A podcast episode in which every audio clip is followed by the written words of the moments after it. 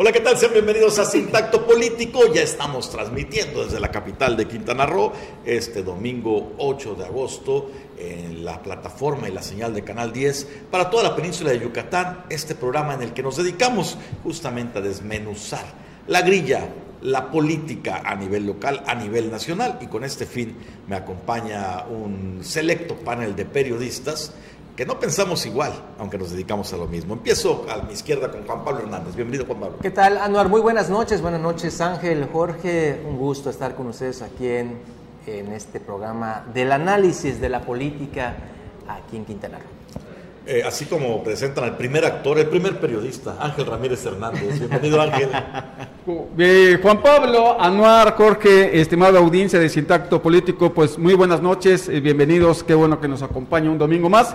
Y bueno, una semana bastante complicada para Quintana Roo, sobre todo este informe que hace el Coneval en donde habla del crecimiento de la pobreza eh, de 3.8 millones de mexicanos, sobre todo en, esta administración de Andrés Manuel López Obrador, y particularmente señalan que Quintana Roo es la entidad junto con Baja California. Ya ves que comparten siempre las cifras, para bien o para mal. ¿No? Ya sea en, lo, en el, turismo, empleo y todo eso. En todo casi van a la par. Bueno, pues Quintana Roo tuvo, eh, es la entidad con mayor número de crecimiento de pobres. 346.5 mil personas en situación de pobreza. 65%. Sí, así es. Y vamos a estar hablando al respecto, pero también se encuentra con nosotros Jorge Rodríguez. No, pues síganse, ¿no? Muy buenas noches, qué gusto de saludarlos, gracias por acompañarnos en Sintacto Político. Fíjate que es interesante este, este dato que, que salta, porque precisamente el gobierno federal, una de sus banderas, de esos discursos, esos rollos que echan en las mañaneras, es que se está acabando la pobreza, se está combatiendo las necesidades sociales. No, es que con es esos verdad, proyectos. es verdad, pero exageran. Ah, bueno, tienes razón. Ahora, eh, ya eh, fuera de Guasa, sí es preocupante este tema. El, gobernador del estado lo tocó en el programa que realiza los jueves que se transmite a través de pues, las redes sociales oficiales del gobierno del estado, donde actualizó, por cierto, el semáforo naranja a partir de mañana continuará por una semana más, estancados en naranja. Estamos en Quintana Roo.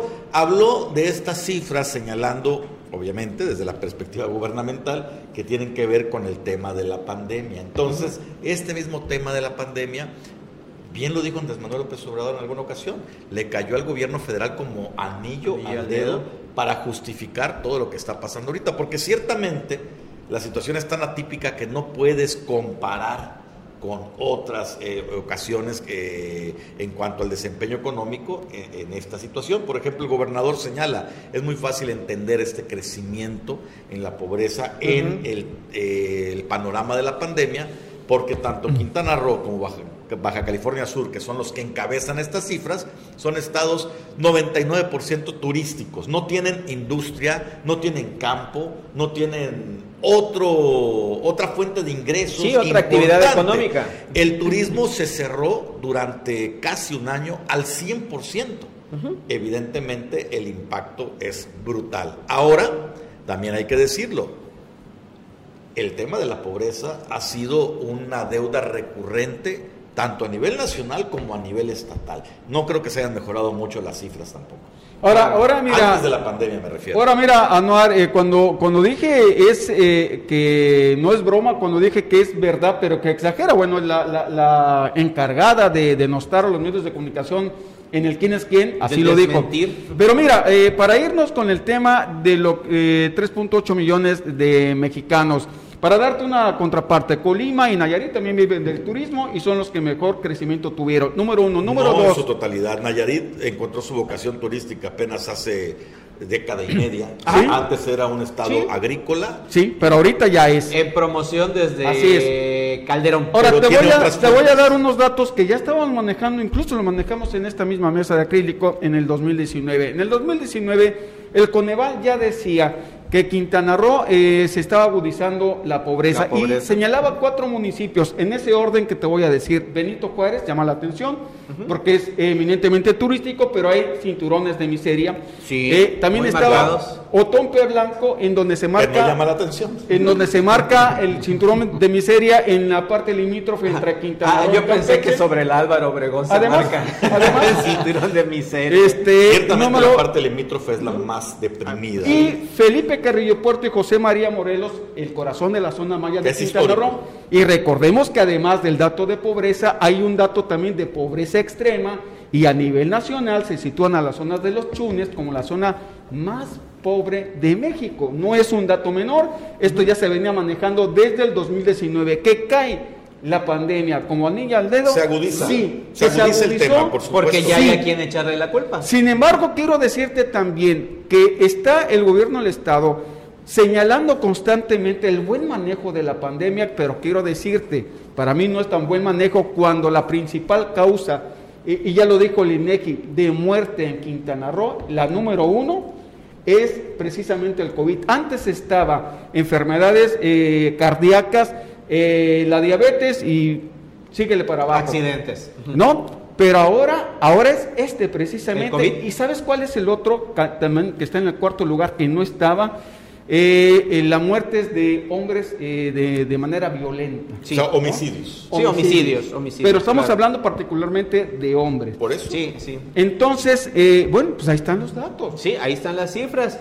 Y mira que lo hemos dicho también aquí en la mesa de acrílico, es que eh, la gente en Quintana Roo prefiere morirse de COVID que morirse de hambre. Esa es la gran De hecho, realidad. no solo en 100%, Quintana Roo. De hecho, el 100% de los que han estado en hospitales intubados no se han vacunado contra el COVID. Pero eso es a nivel nacional, ¿eh? A nivel nacional. O sea, es un tema bastante interesante que había que analizar por qué se está dando, por qué la gente no se está vacunando. Por ejemplo, Hay mucha desinformación. aquí. se presume... Muchas leyendas urbanas. Sí, se presume mucho, por ejemplo, eh, cabecita de algodón, que las vacunas y todo. Mira, Belice, eh, nuestro vecino, eh, ya está vacunando un buen porcentaje, más del 55% de su población, pero ¿qué crees? Ya están pensando ellos, eh, y lo dijo el- el, un agregado de la Embajada de Estados Unidos en Belice, ya están pensando en vacunar a partir de los 12 años, niños a partir Ajá. de los 12 años, con la única vacuna que está permitida ahorita por la OMS, que es la Que- Pfizer. La Pfizer. La Pfizer. Sí, y también, te, déjame adelantarte, también aquí en México el presidente Andrés Manuel López Obrador tiene este tema como uno de los pendientes, la vacunación de 12 a 17, pero primero se va a inmunizar de acuerdo al Plan Nacional de Vacunación. Que es todavía decir, se tiene, ¿cuánto? ¿Un 30% eh, de, de avance? esquema tal vez? completo. Dicen esquema que 80 completo, millones de mexicanos ya tienen la vacuna. Al menos la primera La dosis. primera el esquema completo es Pero un ¿cuántos 30 y tantos mexicanos por ciento. hay? Ahora, 130, ¿no? Ahora, el, el asunto de la pandemia de verdad va para largo y es un tema complejo. Dos ejemplos. Después de la vacunación, allí sí, primer mundo finalmente, fluyó en Estados Unidos. Muchos estados ya dejaron de eh, tener protocolos sanitarios, es decir, ya puede usted andar sin cubrebocas, está vacunado. Y ya varios estados han regresado al uso obligatorio de cubrebocas después de que con todo y vacunas se dan contagios. Número dos, Ajá. China vuelve a cerrar fronteras. Así es. Y eso es un tema que a todo el mundo pone en alerta. En alerta. Porque ¿Qué entonces estas variantes, con todo y la vacunación, siguen poniendo en jaque el COVID-19. Nuevo León, a la Nuevo humanidad. León aquí en México también es otro estado que ha tenido este tipo de situaciones. Han cerrado. ¿Ya regañaron a los ciudadanos de Nuevo León? Por lo mismo, porque ha habido un incremento de casos de COVID que ha obligado a, a los empresarios, ni modo, a tener que cerrar nuevamente sus empresas. La Dicen- cuestión aquí es bien simple. Nuevo León cierran los antros, cierran los restaurantes, le pega la economía, pero es un estado industrial. Sí. Claro. Quintana Roo, Baja California, Turístico, cierran los antros, cierran los restaurantes, cierran los hoteles. economía. Y una vez más. Ahora, ahí te va un, ah, ahí te va un dato interesante y preocupante eh, para México, precisamente por este eh, número alto de nuevos casos de COVID. Eh, el Reino Unido eh, cerró fronteras, ¿no? Está- va a cerrar fronteras a México precisamente por el alto número de contagios y solamente va a permitir la entrada de, de- de mexicanos al Reino Unido si llevas el certificado de vacunación o eh, pues esta, las, las pruebas, ¿no? Las pruebas De rápidas. hecho, eso ya, el viaje al extranjero es prácticamente de ley, tener tu certificado de vacunación No todos, y o ¿eh? prueba rápida. Ahora, en, en lo particular, el caso de Estados Unidos, ahorita que lo mencionabas, Anuar, llama la, a- a mí en lo personal me, me trae incertidumbre Estados Unidos, porque tan solo este jueves eh, reciente inició la pretemporada de la NFL, del fútbol americano, con el partido del Salón de la Fama en Canton, Ohio. El estadio con la gente como si nada. Jugadores, Lo vimos en la Copa de Oro. Ajá, igual en la Copa de Oro lo, lo pudimos observar cómo se llenaban los estadios y no había ningún problema. Y dices, bueno, es que ya se vacunaron y, y andan, y, bueno, con este tema de lo que te proporciona eh, sanitariamente la vacuna. Pero también Estados Unidos es de los países con mayor índice de muertes por COVID. Sí. Pero se sigue muriendo. Pero te va un dato. Mira, hay estados, por ejemplo, de Estados Unidos que no llega eh, eh, a vacunarse ni el 50 ni el 60% de su población. ¿Por Ajá. qué? Porque muchos está sucediendo lo de México, están rechazando Claro. vacunarse. Ahí la base electoral Entonces, cuando uno habla que el 80-90% de Estados Unidos se está vacunando, no estamos hablando de todo el país, estamos hablando de algunas regiones. de los estados más progresistas. Pero es. vamos a salir un poquito del tema del COVID sin salirnos del tema de la pobreza. Hay un hay un hay una publicación que viene en el periódico Novedades Me Quintana dueles, Roo México. esta semana. Fíjate, eh, a ver si me rescata la producción, la publicación del periódico Novedades sobre el turismo en las zonas arqueológicas. Y me llamó mucho la atención porque ahorita vamos a, a platicar. Eh, el INA, el Instituto Nacional de Arqueología Ah, e Historia, el de Antropología e. Historia, no arqueología, el INA, eh, reporta que se duplicó el número de turistas que llegan a las zonas arqueológicas de Quintana Roo. Ahí está, se duplica el número de visitas en sitios arqueológicos de Quintana Roo.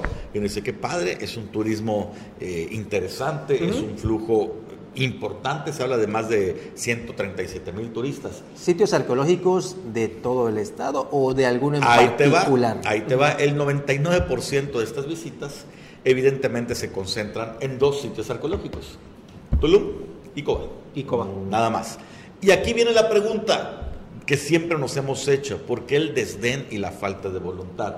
Si hay un sector turístico que gusta de visitar los vestigios arqueológicos y que además está dispuesto a invertir para ello, y tenemos una ruta de sitios arqueológicos muy importantes en el centro y sur de la entidad, y la ruta específicamente que se compone por Chacchoven, eh, Ivanchek, Conjulich. Nishnai, Junlich, todavía sin hablar de la joya de la corona que es Ixcabal, eh, que permanece cerrado al público desde que fue descubierto en 1995 de manera accidental. Y estos cinco sitios, más Ixcabal, permanecen en un abandono increíble. Es una indolencia ahí que, como bien mencionas, ah, este, Anuar, eh, lo hemos visto durante tanto tiempo. ¿Por qué no se ha abierto la zona arqueológica de Ixcabal? En primera, porque surgió eh, la ambición de los ejidatarios y los que están en esta zona, que les habían dicho, bueno, vamos a darles este, este tema de- de- de recursos.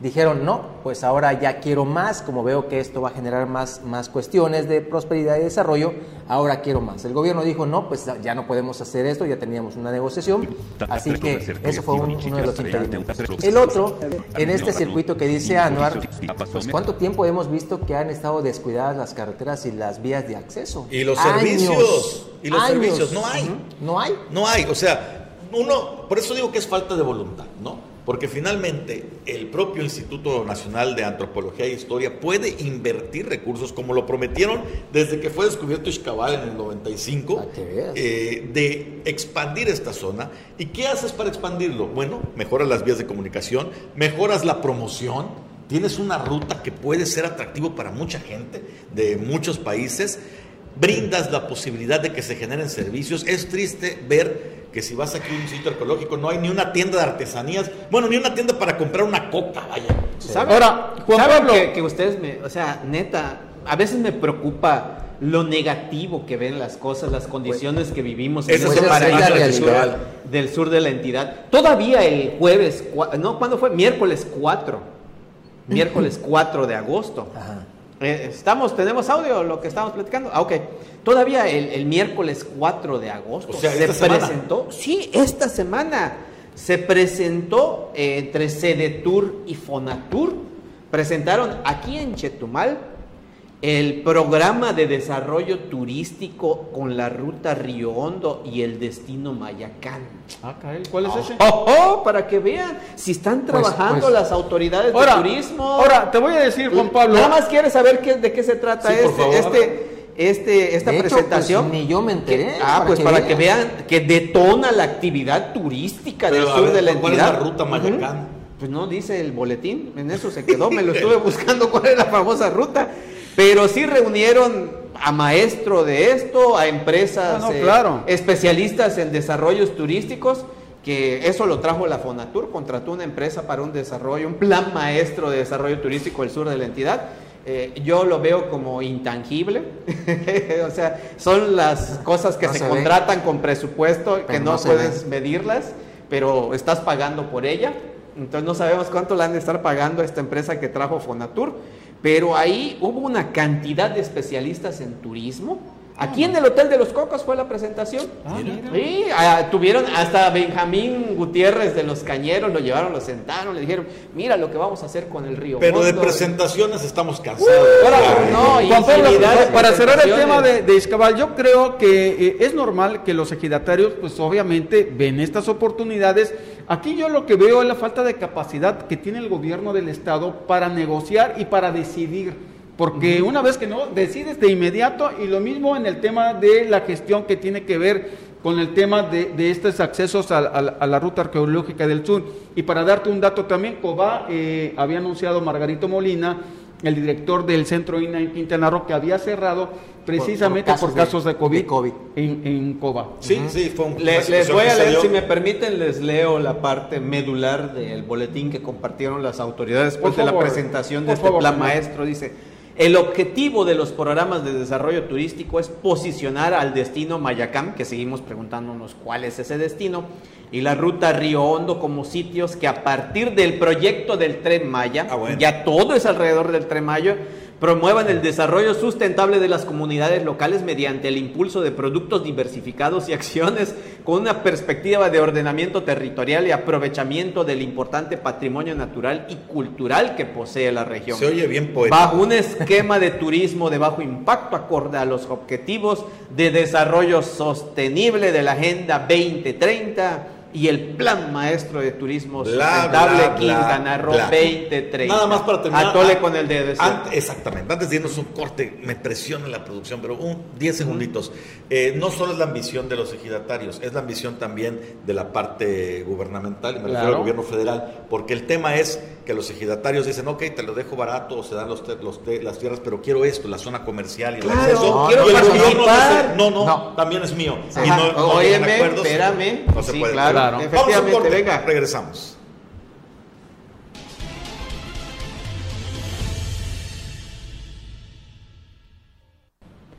Seguimos, seguimos en Sintacto Político. Oye, Jorge, y, antes para, terminar ya eh, eh, el ciclo anterior, ahorita que mencionaste Mayacán, ¿qué crees quien estuvo esta semana en Cancún? Porque ya sabes que no, no viene a, a Chetumal porque le da horticaria.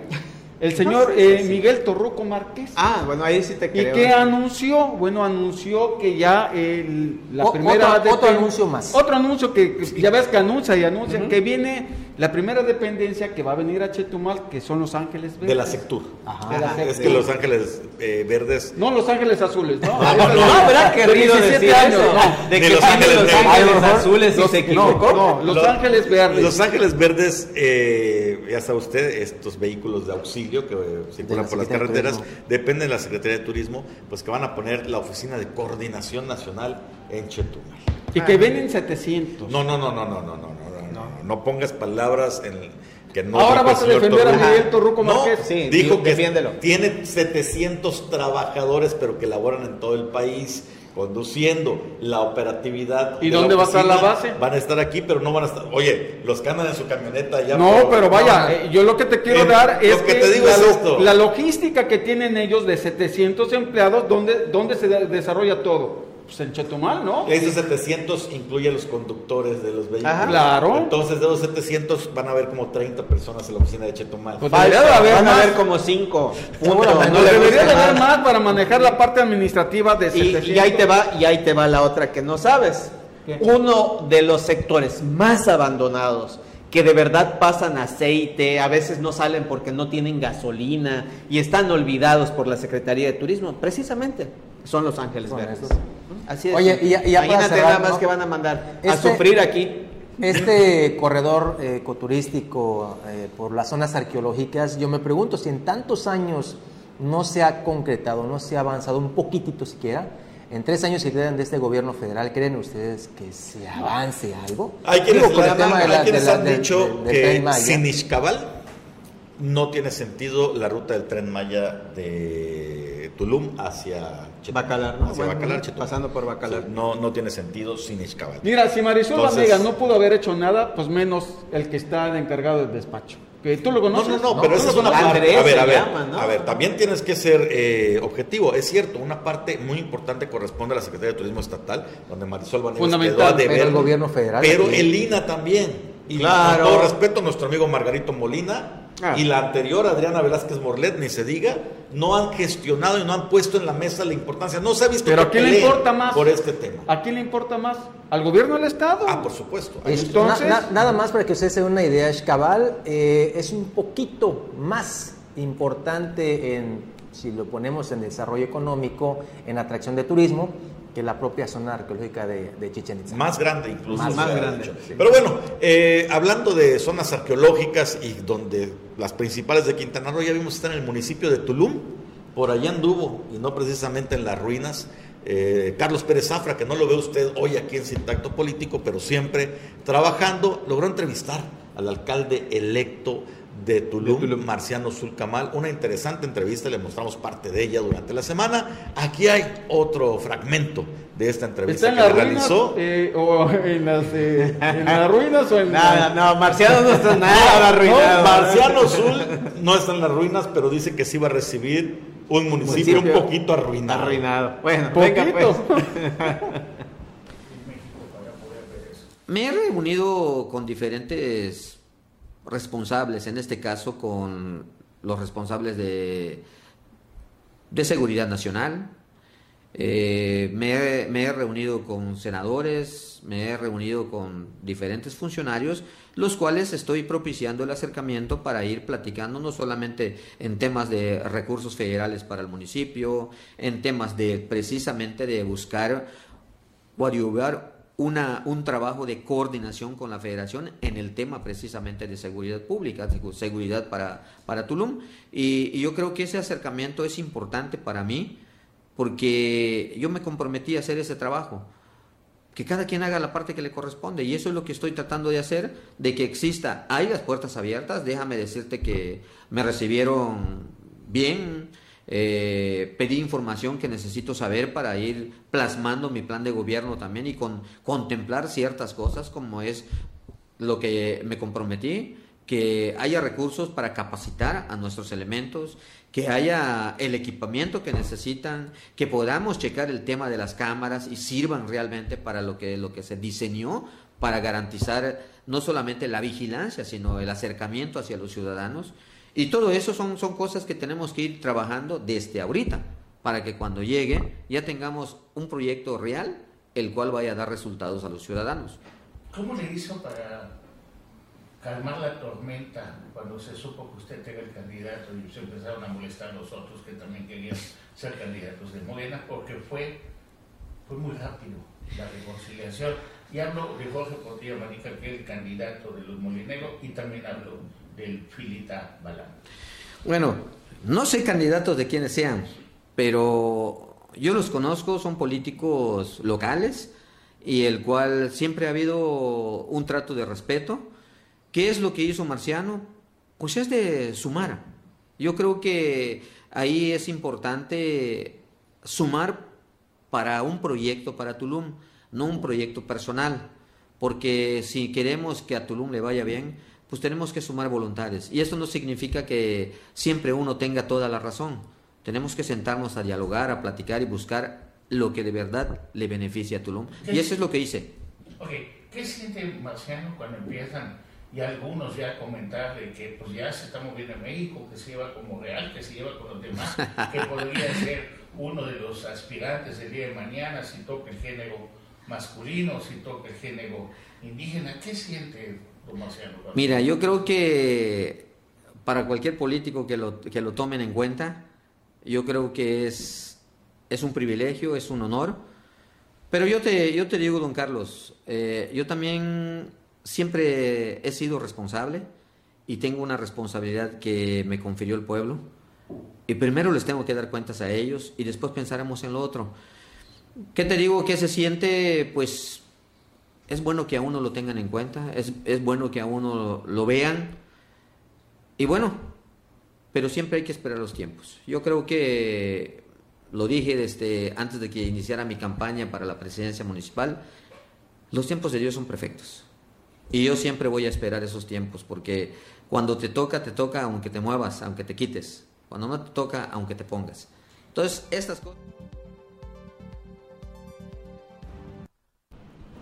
Muy bien. ¿eh? No, hombre, excelente la entrevista. La pregunta de Carlos Pérez Zafra siempre al punto, ¿no? Señalando cómo le hiciste para, para limar las asperezas con los que brincaron después de que se definió tu candidatura, porque hay que recordar, Marciano Sul fue de los pocos alcaldes de Morena que logró planchar el tema así. ¿Sí? ¿Qué te gusta? 24 horas. 24, 48 horas. Eh, pactó con los rivales, lo que no ocurrió en Benito Juárez, lo que no ocurrió en Otompe Blanco. Negociación política importante fue la que realizó. Oye, que por cierto, esta semana cumplió años Jorge Portilla Mánica, ¿eh? Ah, sí. Saludos a ustedes. Futuro que la haya pasado, que la haya pasado por el Ayuntamiento de Tulum. Años. ¿Cuántos habrá cumplido? Como 900, ¿no? no sé, es, contemporáneo de Ángel. ¿Ah, sí? Ah, no, pues anda en los 1500 años. No, yo estaba niño cuando él ya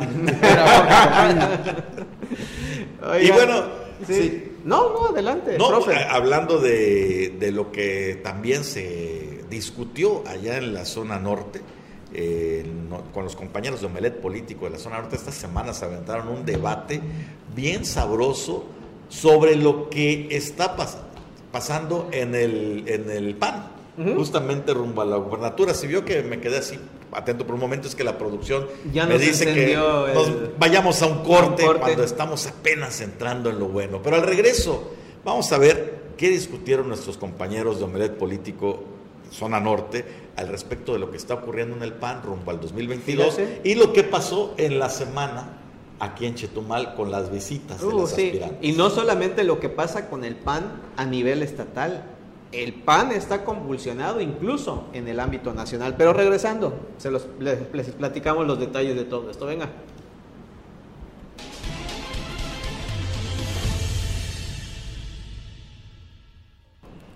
Pues vámonos pues. directo a lo prometido. Y este fue el debate que se aventaron nuestros compañeros en Omelet Político Zona Norte, Carlos Pérez Zafra, Indira Carrillo, Jorge Castro Noriega y Antonio Callejo, sobre la situación que se vive el PAN, que ya tiene nuevo delegado en el Estado, eh, pues ya de cara al 2022. Vamos a enlazar también con una declaración que realizó recientemente el diputado Eduardo Martínez Arcila y con otros detalles más que aquí le estaremos dando a conocer. Vamos.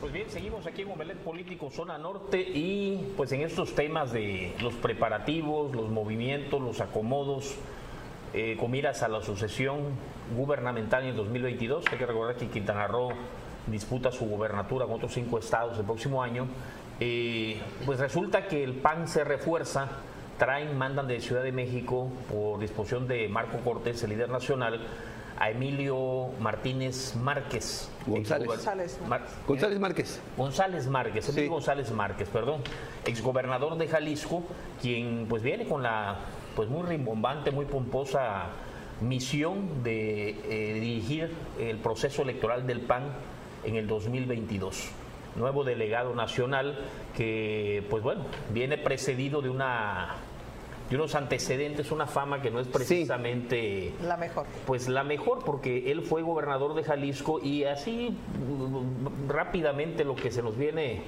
a la mente es que siendo gobernador eh, le mentó la madre a los jaliscienses porque le criticaron un donativo de 90 millones de pesos que le hizo a la Iglesia Católica para construir, o sea, un, un santuario, una iglesia allá en, en, Jalisco y públicamente un evento dijo con todas las palabras, pues chinguen a su M y me vale M.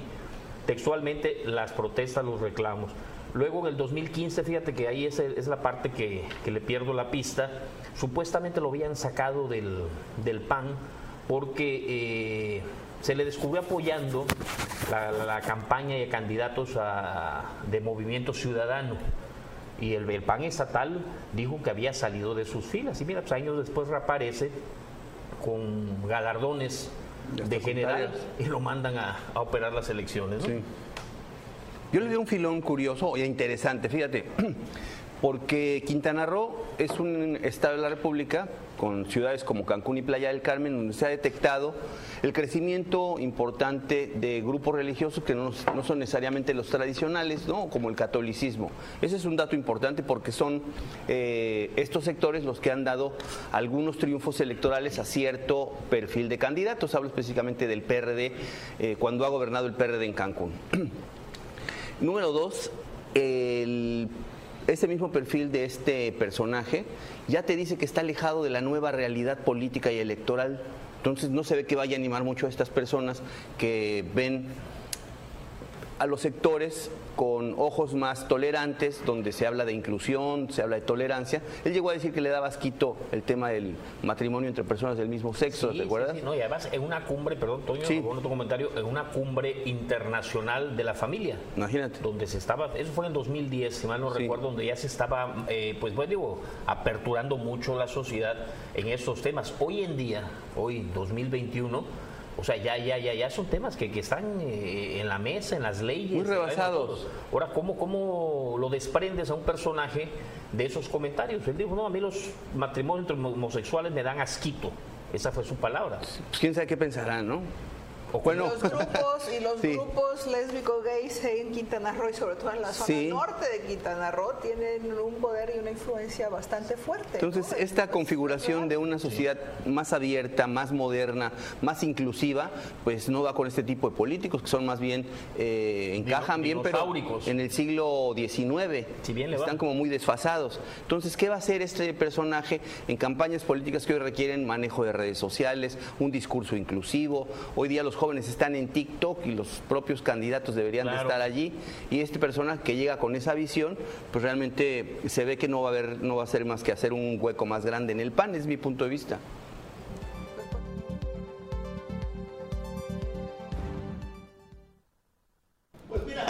A mí no me sorprende que hayan elegido un perfil así, justamente porque el PAN es un partido conservador. ¿Qué esperan nuestros amigos Jorge Castro, Antonio Callejo, que sean progresistas porque así está el mundo? No, el PAN va a mantener su base electoral y, bueno, sí es uno de, los, de las figuras duras del panismo, el delegado que viene. Pero bueno, además de eso, ya salió información confirmada de que el PAN y otros partidos como el PRD y Movimiento Ciudadano están visoreando a algunos posibles candidatos eh, eh, externos. enamorando. En particular a una de ellas que es Maribel Villegas Canché, quien sigue siendo senadora de Morena, quien sigue esperando ser candidata a la gubernatura por Morena. Y que no es indiferente al PAN, ya pero, pero que como pues la última vez no le fue muy bien, ya los otros partidos están tirando el anzuelo.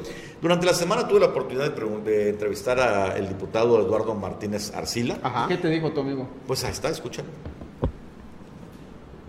Eh, el PAN enfrenta un reto durísimo, no solo el PAN, eh, vamos, todos los partidos, pero ahorita se ve el partido Guinda Morena como eh, una aplanadora, ¿no? Y creo que lo tienes claro por lo que has, comentado.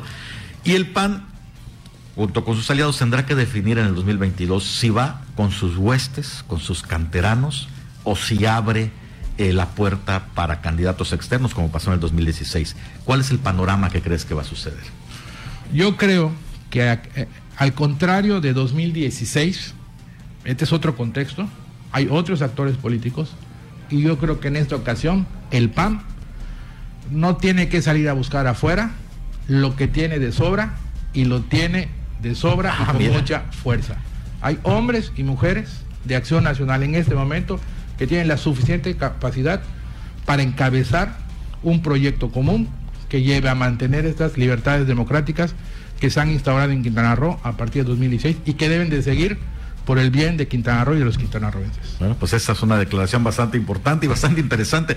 No nos va a dar tiempo a seguir con esta charla. Te invito a que en otra ocasión puedas acompañarnos y platiquemos más de las... Pues ahí está. Te invito a la casa, dice, para que sigamos platicando. No te pongas celoso.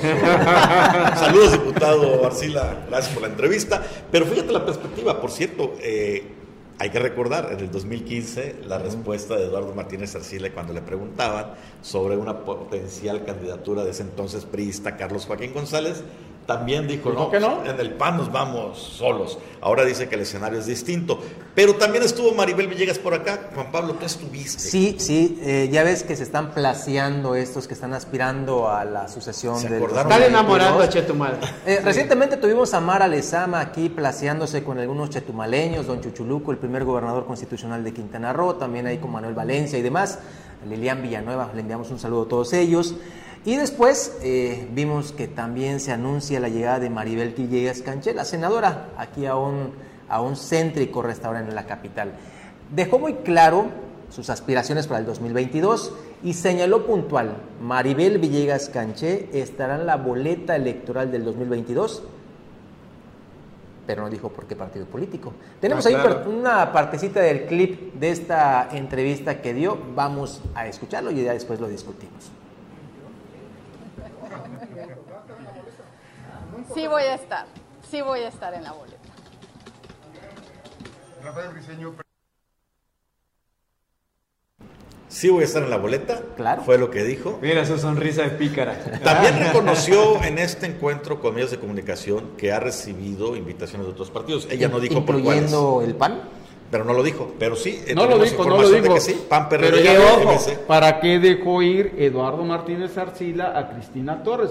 Porque era una buena figura. Yo creo. Es que no lo. Yo creo que está por encima de Mayuli. dejó ir. ¿Quién fue? Faustino. Se le olvida al señor Ángel Ramírez que el dirigente del PAN estatal no es Eduardo Martínez. Claro. Y que se desmarcó Faustino. Es que mueve los hilos. Moral, que mueve los hilos. Eduardo es la fuerza ah, moral. Qué bueno, qué bueno que reconoces. Pues tú me lo has dicho, ya me convenciste. Eduardo Martínez Asila fue el líder por mucho tiempo y de alguna manera sí, él fue el impulsor de Mayuli Martínez, de Faustino, y de otros. ¿Ya ves? y ya, se, ya hubo la separación entre el grupo. De hecho, es uno de los grupos que se ha formado al interior del PAN en Quintana Roo. Está Eduardo Martínez, está el grupo de Lili Campos y está el grupo también de Faustino y Mayuli Martínez. ¿Mm? Ya son otros tipos de fuerzas que han crecido al interior del PAN. Hay quienes lo ven de forma positiva por la competencia. que la caballada no está gorda en el PAN. No, pues no. Eh, de hecho, en ningún partido que no sea el partido del presidente en estos momentos. Y, y, abundaría un poco más. Creo que la caballada tampoco está gorda en el partido del presidente, pero el color, la marca, ayuda. Vende sola. Vende sola. Oye, vamos a un corte. Ay, sí, ya. Sí, sí, sí, vamos a un corte y regresamos para la recta final de Sin Tacto Político.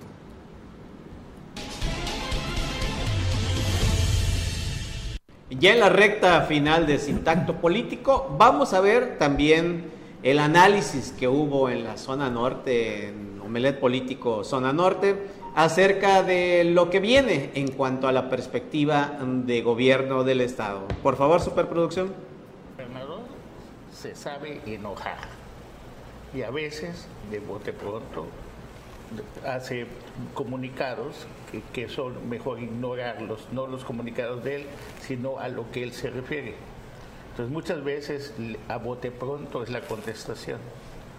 Porque si se molesta por lo que ya empezaron de críticas, ¿qué podemos esperar como los próximos días a cómo se acerque el momento de bye gobernador. Pero es que hay de críticas a críticas, Carlos, porque bueno, yo, yo, yo, yo quiero creer, no sé, habría que entenderlo, en qué momento el gobernador eh, captó el mensaje, lo reflexionó, si él lo decidió o alguien le dijo pero es un gobernador está propenso a, críticas, por supuesto, es un servidor, un personaje público y está en un escaparate. Pero una cosa es que te critiquen tus adversarios políticos, que te critiquen la gente contra la que estás compitiendo, contendiendo, con la que trae algo en contra, pues. Pero otra cosa es que te empiecen a dar los golpes adentro de tu propia casa la gente que querías tus amigos, que querías tus aliados, la gente a la que tú beneficiaste como gobernador, que ayudaste, sí. le, construiste, viene claro, les construiste eh, trayectorias, perfiles políticos, carreras políticas. Conseguimos. ahí yo creo conseguimos, pero hay una cosa. Cualquiera se No puede ser que alguien publique X cosa en contra del gobernador, inmediatamente viene una contestación cuando por inteligencia de la vocería lo que debería de hacer es para qué contestas. La mayoría de la gente que no se dio el tiempo, que no le llegó ese, obligas a buscar a qué se debió la contestación. Aunque ahí eh, lo que él dijo en el Congreso no era una reacción a algo mediático, no, hablo más de bien del se, Congreso. entiende, se entiende que era una respuesta precisamente política a quienes lo habían criticado una semana antes y habían considerado que no había apoyado suficiente. Me refiero a las ¿no? cartas dirigidas que desde Ah. la vocería van a quien no piensa, no opina igual que el gobernador y escribe una columna. Si tú no la leíste, al contestar y a mandarla, por la ca- alguien que le dedicó una carta y, y- y luego a través de la vocería dan una respuesta, ¿no? En ese aspecto, pues sí coincido, pero no se lo podemos atribuir al gobernador. Pudo haber sido una iniciativa del vocero que creyó que sería prudente pues contestar una columna política. Lo, lo que quedó claro en el Congreso es el rompimiento con el PAN, el rompimiento con el PRD. No mencionó, no mencionó siglas de gobernador, pero o sea, Pero entendemos que va desde por ahí. ¿no? antes, desde antes Mayuli había dicho Sí. que el PAN está lejos del gobernador. No, y le dijo además, y tiene que rendir cuentas, y, o sea, como si él hubiese el gobernado solo. antes Como si no hubiese panistas y perredistas Si en el el Congreso gabinete. le contestó a alguien, le contestó Mayuli. Y Mayuli era la operadora política de los municipios. Así es. ¿Ah? Así es. Fue la que le dio la confianza y el apoyo para que ella gestionara. Y el es gobierno. quien es gracias al gobernador, hay que decirlo, Carlos. Antes de Carlos Joaquín Mayulis no era abs- absolutamente nadie.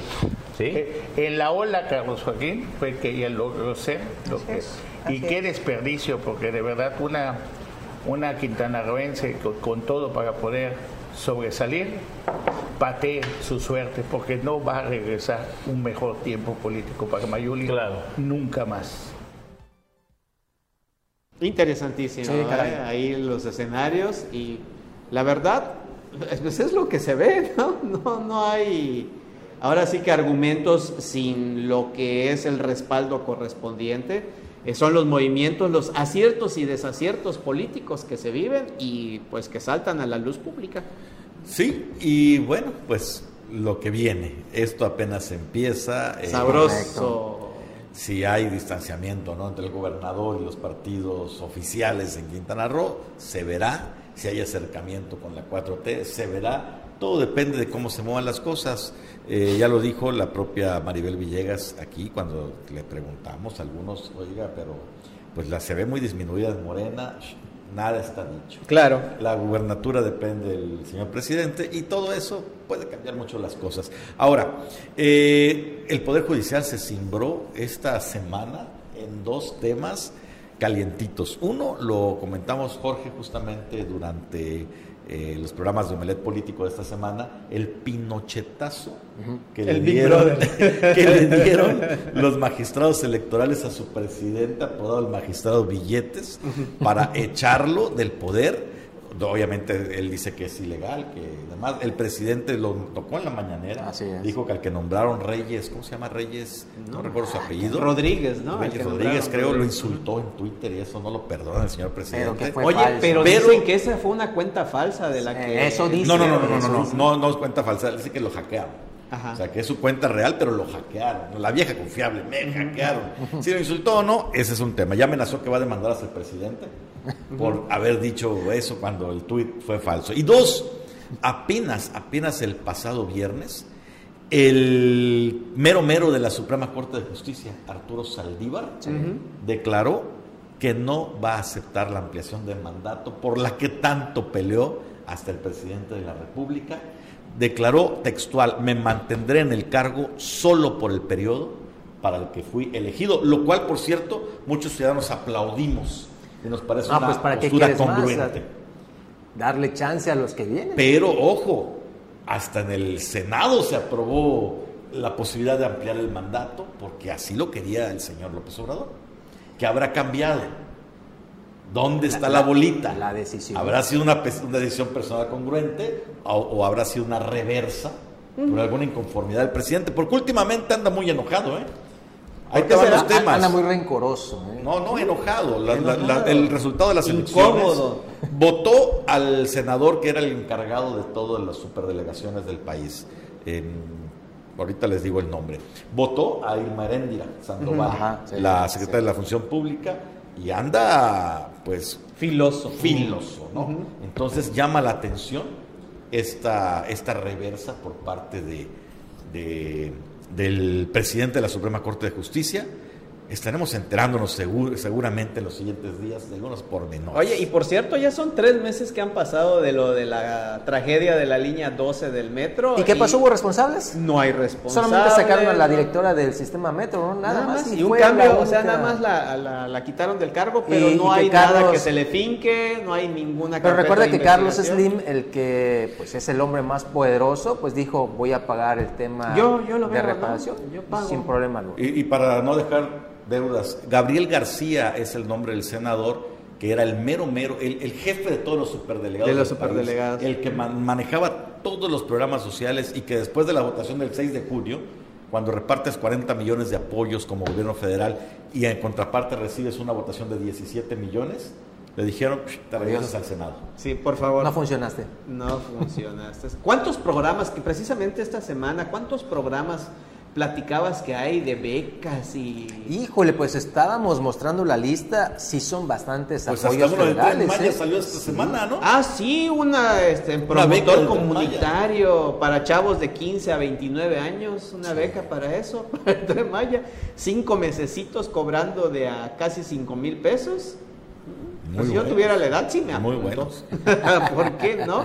Sí, Infinidad de y- programas. Y, y parte de la molestia del presidente es justamente esa, que tanto que se ha invertido de manera directa en estos apoyos sociales y los resultados electorales se fueron a pique en todo el país. Para Morena, creo que al señor presidente esa burbuja que lo rodea no le ha dicho que el poder desgasta. No es lo mismo ser opositor ir capitalizando los errores del que está en el poder a tener el poder y cometer errores. ¿Sigue siendo popular Andrés Manuel? Mucho. Desde luego. ¿Sigue siendo en estos momentos una planadora política morena? Sí.